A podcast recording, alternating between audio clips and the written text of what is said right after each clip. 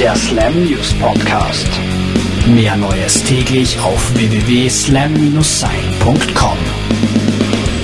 Die Biografie der legendären Ramones soll bald verfilmt werden. I Slept with Joey Ramone lautet der vielversprechende Titel der Biografie, deren Filmrechte schon 2006 vergeben wurden.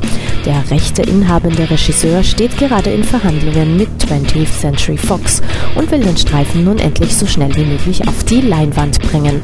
Geschrieben wurde die Biografie übrigens vom Bruder des 2001 verstorbenen Sängers Joey Ramone. Vor 20 Jahren erschien Nirvanas Album Bleach und anlässlich dieses Jubiläums bekommen wir jetzt einen Re-Release vor den Latz geknallt. So viel so unspektakulär, aber auf diesem Album befindet sich doch tatsächlich unveröffentlichtes Songmaterial. Den Live-Song Scoff stellte Sub Pop, die berühmte Plattenfirma von Nirvana, jetzt für alle Fans online. Ihr könnt euch den Track auf der Labelpage anhören.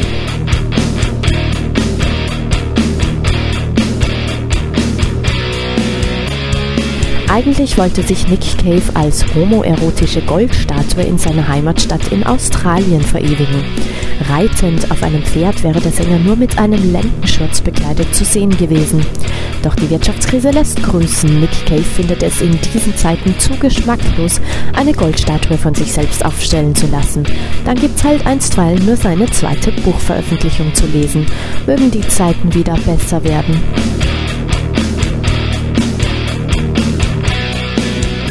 Und zu guter Letzt noch eine aktuelle Meldung von der Wiesen. Ozapft ist, wie wir alle wissen, aber nicht für Joe Jackson, den Vater von Michael Jackson. Der berühmte Wiesenwirt Sepp Kretz, der immer wieder prominente Gäste in seinem Zelt begrüßt, hat Michael Jacksons Vater eine Tischreservierung verweigert. Joe Jackson wisse wohl nicht, was sich gehört. Schließlich habe er gerade einen Sohn beerdigt, so der Wiesenwirt. Weißwurst und Brezen wird Joe Jackson jetzt wohl oder übel importieren müssen. In Bayern kriegt das auf alle Fälle nicht. Na dann, Prost, bis zum nächsten Mal.